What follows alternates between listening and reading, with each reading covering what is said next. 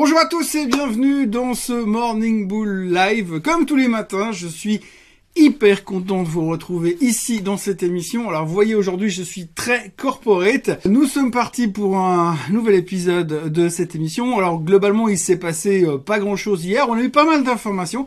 Ce qui est assez intéressant c'est des choses qu'on savait déjà, qu'on avait déjà complètement intégrées dans les prix et c'est assez spectaculaire de la manière dont on a, on a corrigé et digéré la chose. En temps normal ça aurait pas été aussi simple. Mais là, visiblement, on est passé dans une autre, un autre type de comportement de marché. On en parle tout de suite.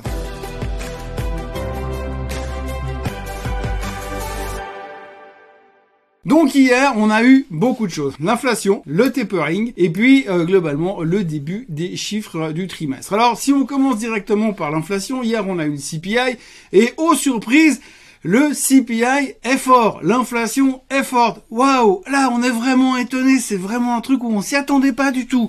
Eh bien voilà, donc c'est officiel, l'inflation est là, elle est là pour durer. L'inflation transitoire, on n'en parle même plus. Hein. J'ai pas entendu Powell parler d'inflation transitoire depuis Obama euh, trois mois, donc plus d'inflation transitoire, l'inflation qui continue à monter, l'énergie qui continue à cartonner.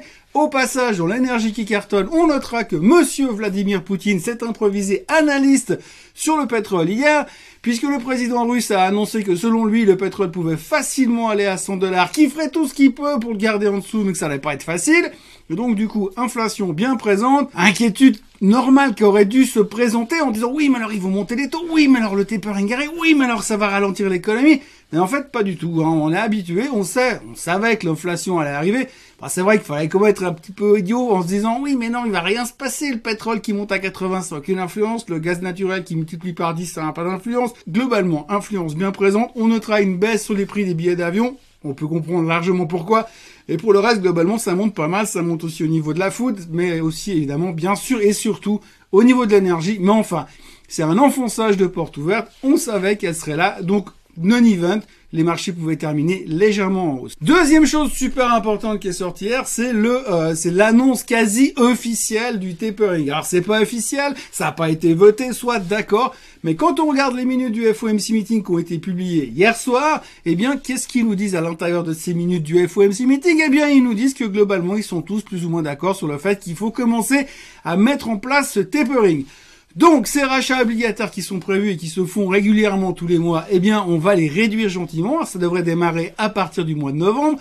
Comme il y a le FOMC meeting du 2 au 3 novembre, on peut largement supposer que ça va être annoncé à ce moment-là. Ce qui voudrait dire que, en théorie, début novembre, il faut s'attendre à voir une réduction des achats obligataires. On parle de 10 à 15 milliards en moins chaque mois. Et donc, ça devrait permettre au marché, finalement, de se débrouiller tout seul, hein, puisque là, on était bien soutenu. Maintenant, on dit, vas-y tout seul. Tu peux sauter dans le grand bain sans les manchons en plastique pour flotter. Débrouille-toi tout seul, ça va bien se passer. Et si jamais ça se passe mal, il y a toujours le maître nageur avec la grande perche et la bouée pour venir te sortir du grand bain au cas où il y a un problème. On va voir ça petit à petit, mais le tapering c'est complètement rentré dans les mœurs. Alors on aurait pu se dire, oh ils ont quasiment annoncé le tapering dans les minutes du FOMC meeting. Oh my god, c'est horrible.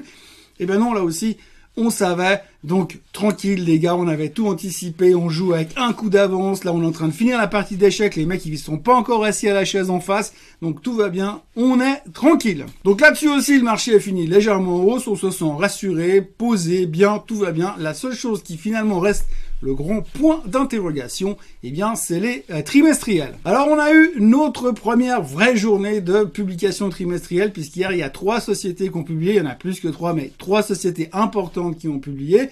Alors globalement, il y en a une qui a réagi à peu près logiquement, deux autres qui ont réagi un tout petit peu bizarre, ce qui laisse supposer qu'on risque de quand même bien se marrer euh, durant cette période de résultats en fonction des résultats. Parce que visiblement, on dit toujours, si les résultats sont nettement meilleurs que les attentes, ben, il va y avoir un rattrapage et donc du coup ça devrait monter. Si les résultats sont euh, moins bons que les attentes, il peut y avoir une grosse déception et donc le titre pourrait baisser. Mais là, ça n'a pas l'air aussi évident que ça. Globalement, American Airlines a fait nettement mieux en termes de bénéfices euh, que les attentes des analystes, le double. Malgré tout, le titre perd 6%. Allez comprendre. JP Morgan a fait nettement mieux que les analystes. Le titre perdait 2,4% sur la séance. Allez comprendre. Et BlackRock a fait mieux que les analystes, mais pas nettement, mieux simplement. Et le titre prenait 4%. Moi, j'ai un tout petit peu l'impression qu'en fait, c'est bien de faire mieux que les analystes, mais si vous faites trop mieux, plus trop mieux, les mecs ils vont mal le prendre et donc du coup ils vont vendre juste par vengeance, juste parce qu'ils sont frustrés d'avoir eu tort. Donc faites attention, si vous êtes une société, sortez des résultats un peu mieux que les analystes, mais pas trop, parce que sinon ça les ridicule et visiblement ça vexe le marché. Non, tout ça pour dire qu'effectivement il y a eu l'impression quand même, il y a pas mal de choses qui ont été un tout petit peu pricées. On a eu un gros run sur les financières ces derniers temps. Il y a une certaine logique dans la vente de JP Morgan. On dira oui, bah elles ont beaucoup monté, les chiffres sont bons, prenons les profits, on verra ça plus tard. Mais fondamentalement, les chiffres sont bons. La problématique reste encore une fois la vision avec laquelle on est. Et comme visiblement on a une vision à, allez, 12-13 heures, forcément les réactions sont parfois un petit peu épidermiques. Mais ça veut aussi dire que durant cette saison des résultats, eh bien, on risque de bien rigoler. Autrement, ce qu'il faut retenir aussi, c'est que le patron de BlackRock a déclaré qu'il était assez d'accord avec la réflexion de monsieur Dimon, le patron de JP Morgan, comme quoi le Bitcoin voulait, valait que dalle. Pour fêter ça, le Bitcoin a tapé les, plus, de, plus de 58 000 ce matin. L'Ether est en train de tirer derrière. Il faut dire que BlackRock a laissé, le patron de BlackRock a laissé entendre que lui, il était plutôt bullish euh, sur la thématique de la blockchain, euh, beaucoup moins bullish sur le côté crypto-monnaie pure, sur le côté Bitcoin. Et puis, euh, il dit, je suis incapable de vous dire si le Bitcoin va aller à 80 000 ou à zéro. Bon, ça veut pas dire grand chose, en tout cas, peu importe, mais le Bitcoin monte. Il y a cette histoire du pétrole qui fait qu'effectivement Poutine s'est montré bullish sur le pétrole. Évidemment, personne va oser le contredire, c'est la bonne nouvelle. Donc a priori, le pétrole devrait aller à 100, c'est une quasi certitude. Et puis j'aimerais parler juste brièvement des semi-conducteurs parce que je pense que de plus en plus, je pense être convaincu, non, pas vrai. Je suis convaincu que le semi-conducteur index, le secteur des semi-conducteurs vont avoir une grosse importance dans cette semaine de résultats. On a vu qu'on allait avoir euh, probablement moins d'iPhone produits à cause des composants électroniques qui manquent. Euh, aujourd'hui, on aura les résultats de TSMC, euh, la boîte de semi-conducteurs taïwanaise qui est cotée aux États-Unis, et ce sera le premier, la première semi-conducteur compagnie qui va présenter ses résultats. Ça en plus de Bank of America et Citigroup. Mais Bank of America et Citigroup, c'est pile ou face.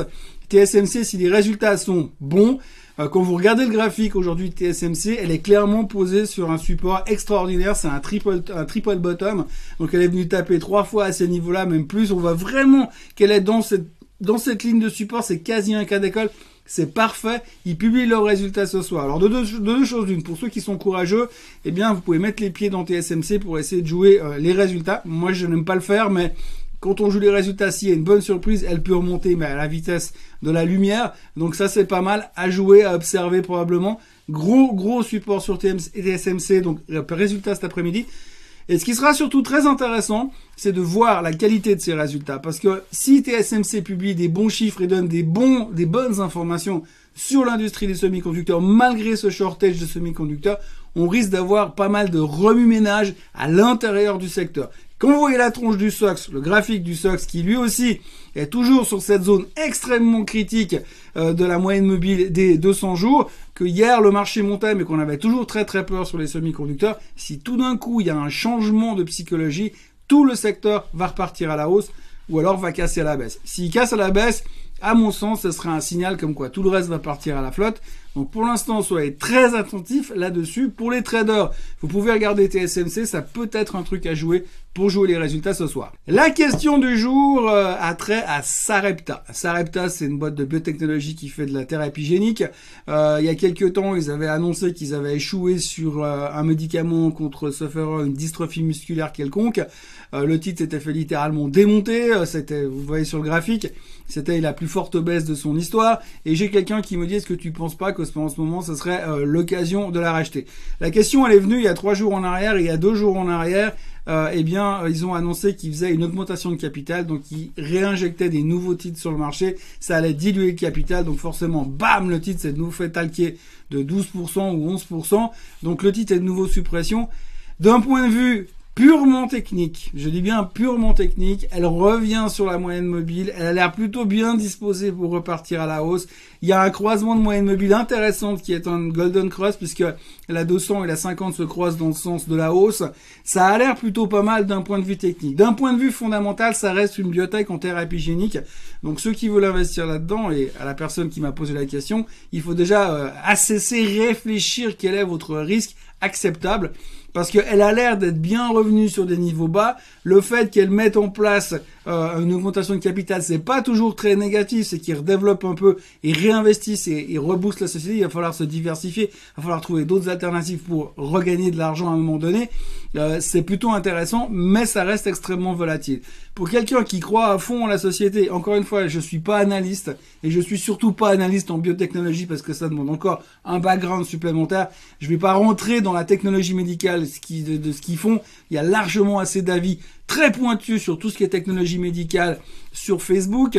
Euh, donc du coup, je ne rentrerai pas comme ça. Mais faut faire attention parce qu'il y a un gros risque de volatilité. Donc la personne qui joue ça, moi je la jouerais euh, plutôt défensif.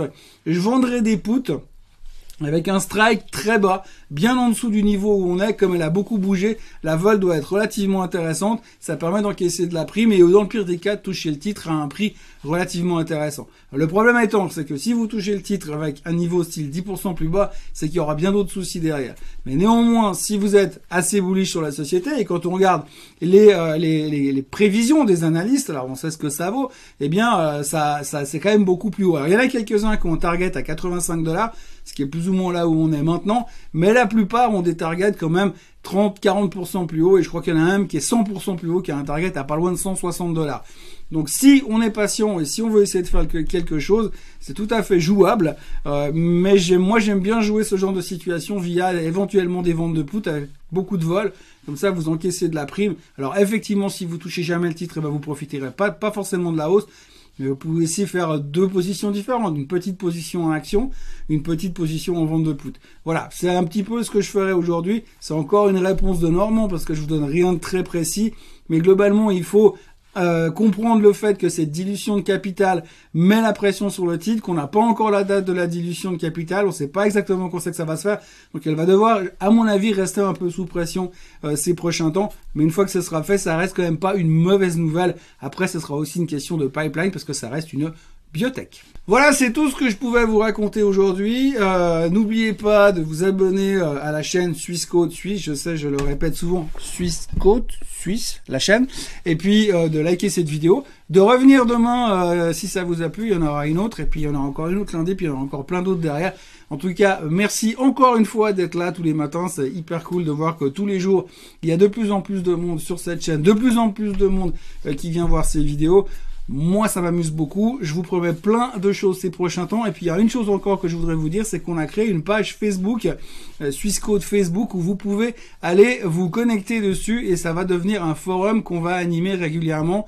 Euh, moi, je serai intervenant dessus. Vincent Gann sera également intervenant dessus. Donc, il y aura plein de choses. On va essayer de mettre des news, des infos, des idées, poser des questions. Vous et nous aussi, on va vous poser des questions.